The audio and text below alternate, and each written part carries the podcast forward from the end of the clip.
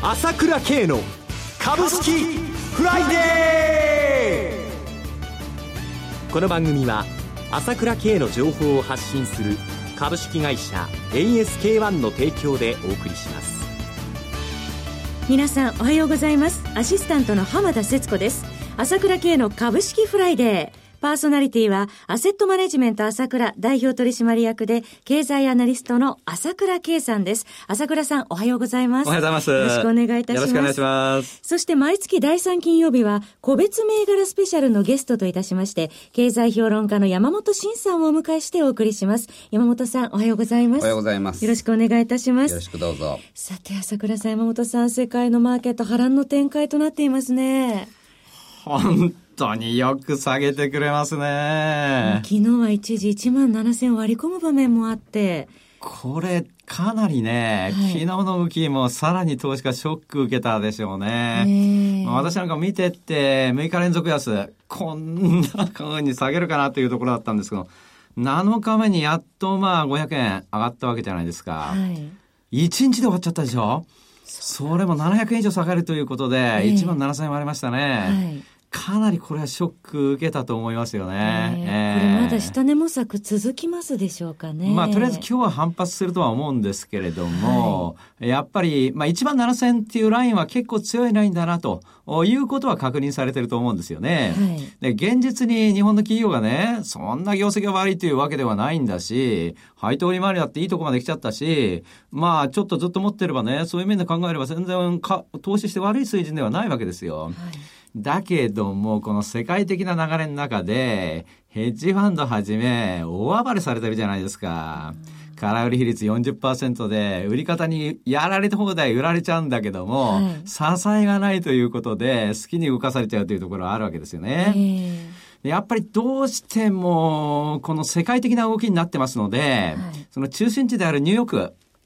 ここの相場がですね、えー、やっぱり落ち着いた、下げ止まったと。いうことがないとですね、まあ、あリバウンドは一時的にあるかもしれませんけども、まだ現状では落ち着かなくて、こう、うろうろうろうろ買うんだけれども、まあ、おっかなびっくりというような流れが続くのはちょっと当分やむを得ないかなという感じがしてますね。ニューヨーク株が落ち着くまではっていうことですね。そうですね。まあ昨年の8月、9月もそうだったわけですけども、はい、やっぱりニューヨークは下げ止まって、うん、まあその後まあ日本まだうろうろうろうろ、まあそうですね、日本の方が倍ぐらい動きますんで、はい、で、まあヘッジファンドにすると一番美味しい市場なので、ボラティリティが欲しいわけですよ。はい、そういう意味では余計動かすということがあるわけですけれども、まあニューヨーク落ち着いて、それ見て、えー、まああ、だんだん落ち着いてくるというところでしょうね。それまでまあちょっと時間はかかるなと思います、今年の場合は。はい。はい、えー、それでは CM の後にですね、山本さんにも、えー、今後の見通しを伺っていきたいと思います。はい、えー、そして個別銘柄スペシャルをお送りします。朝倉慶が発信する情報は株式会社 ASK-1 にお任せ。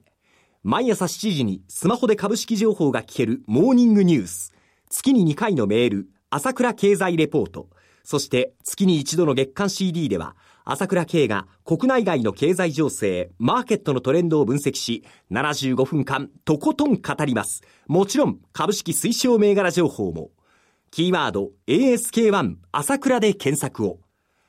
株式会社 ASK1 は、証券取引、金銭、有価証券の預託、貸付行為は行っておりません。また、情報提供する金融商品のお取引では、相場変動などにより損失を生じる恐れがあります。朝倉慶の株式フライデー。本日はゲストに経済評論家の山本伸さんをお迎えしております。山本さん、はい、CM の前に朝倉さんからニューヨークの株、ニューヨーク株が落ち着けば、まあ、世界のマーケットは徐々に落ち着いてくるだろうというお話ありましたけれども、山本さんどうご覧になってますか？はい。まあ、あの、僕が来る日は第3金曜日っていうことで、アメリカの S q の日なんですね。はい。まあ、今日はオプション S q だけですけれども、えー、まあ、S q 通過するとですね、相当その、最低ポジションとかフラットになってきますから、はい、かなりその、ボラティリティもちょっと下がってくると思うんですよ。あともう一つは、アメリカってもうすでに決算発表始まってますけど、はい、まあ来週からが本格化するんですね。で、アメリカ株が、まあ日本株に比べてすごい強い、強かったですね、今まで。はい、で、その原動力っていうのは自社株買いなんですよ。去年60兆円やってるんですね。65兆円ぐらいですかね。まだ統計完全にね、1年終わってないからわからないですけれども、はい、まあそれに対して日本はその10分の1以下の5兆円ぐらいだと。で、この自社株買いが、要するに決算発表前が一番できないんですね。決算発表前っていうのは要するに、これから投資家が知らない決算が出てくるわけだから、はい、その前に自社株買い自分だけ知ってるのにやるかったらやれないと。決算発表終わると自社株買い本格的にできるようになってくるんで、はい、来週からはね、要するにヘッジファンドもそんなにニューヨーク株を売り崩すってことは難しくなってくるんですよ。うん、まあ来週1週間はまだちょっと、まあモラトリアム猶予期間でね、かなりお、はい決算の大所控えてるから、できない会社も多いんですけど、その次の週になるともう相当できるようになってくるんでね。まあ、そろそろ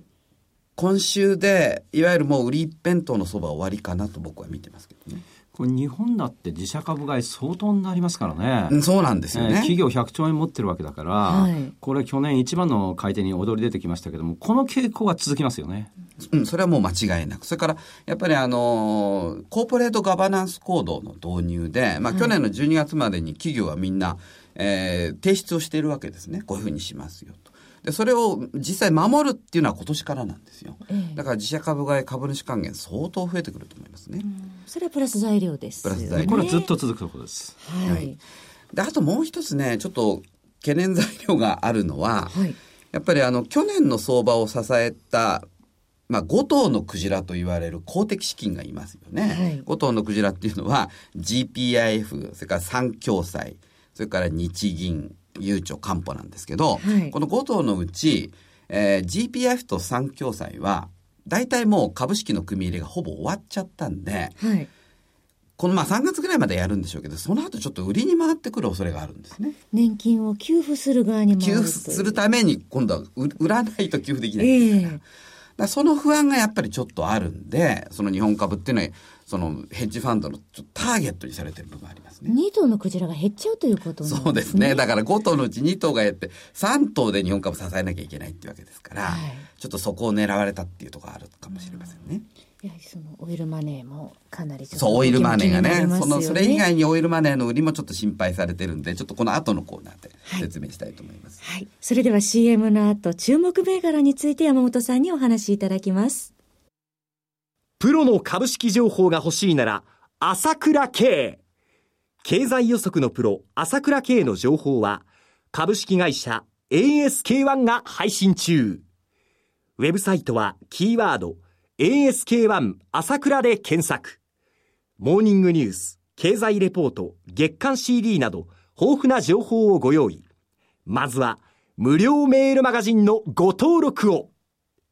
株式会社 ASK1 は証券取引、金銭、有価証券の予託、貸付行為は行っておりません。また、情報提供する金融商品のお取引では、相場変動などにより損失を生じる恐れがあります。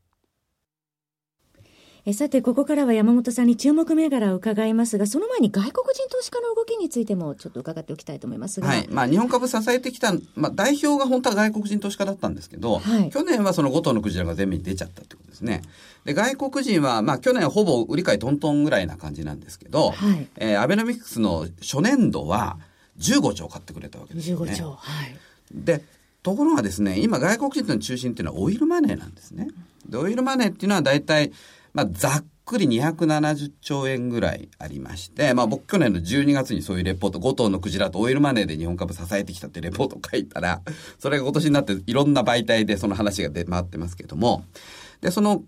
外国人の中心がオイルマネーっていうことは原油が下がると、彼らは、要するに財政赤字を穴埋めするためにオイルマネー取り崩さなきゃいけない、はい、株を売らなきゃいけないんですね。はい、でまあ、原油がピークから3分の1になっちゃいましたんで、3倍売らないと今までの予算を確保できないんですね。それ難しいですよ、ね、だからもう原油の需給が悪化して、原油が下げ止まらないと、この世界投資家別が終わらないっていう構図になってるのが今実態でしょうね。そうですね。またイランも18日から再開するって言ってますね。そうですね。そうですね。イラン、うん、イランもね、えー、大体今、日量300万バレル生産しているうちの、まあ大体1割ぐらいが初年度に出てくるって言われてますから、ちょっとこれは少し売り要因でしょうけれども、やっぱり、今ね、そう歪みをヘッジファンドに疲れて、で、売り仕掛けられてる状態なんで、さっき言ったように、やっぱアメリカ株が立ち直ってくるとだんだん良くなってくるんじゃないかなということで、ちょっと注目銘柄いきたいんですけど、はい、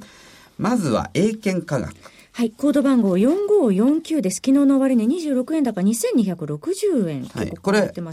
これ医療機器の大手、シスメックスと提携を発表してますね。海外尿検査事業についてですよね。はい、シスメックスがコード番号、えー、6869、昨日の終値220円安7140円です。はい。で、英検科学っていうのは尿検査分野で、あの、日本一のシェアをも、の製品もあるんですけど、はい、それをシスメックスがこれシスメックスっていうのは世界160カ国以上に売ってるんですね。で、シスメックスのグローバル販売網に乗っけて、はい、英検科学の製品を売ろうと OEM 供給でシスメックスのブランドとして売るんですが、はい、そうなると相当売り上げ増えるなということでちょっと今注目されてますね。はい。続いて東映アニメ。はい。東映アニメ、コード番号4816、昨日の終値140円安5300等円です。はい、まあちょっと、ちょっと若干調整してますけど、まだ上場来高値近辺にいるんですね、東映アニメ。はい。これはまあ日本のアニメーションの代表する企業の一つで、まあ有名なところではドラゴンボール、ワンピース持ってるんですね。はい、で、これあのー、いわゆる、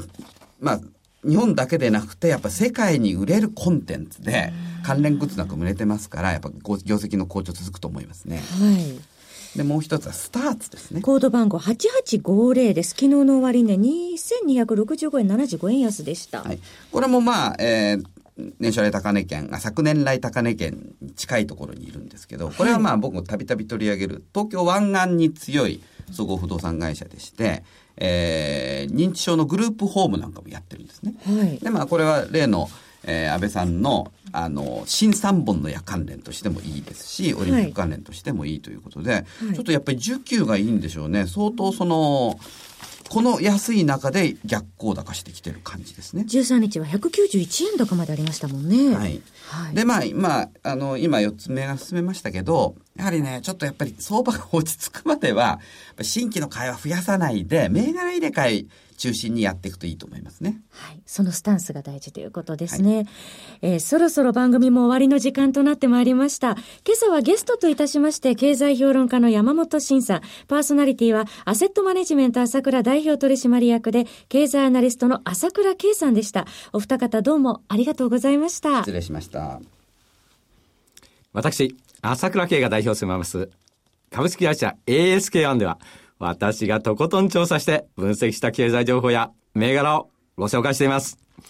ASK1 朝倉で検索していただき、ウェブサイトから無料メールマガジンを登録していただければ、様々な情報をお知らせします。日々の株式投資の有益な情報は ASK1 から受け取ってくださいね。それでは今日は週末金曜日、頑張っていきましょう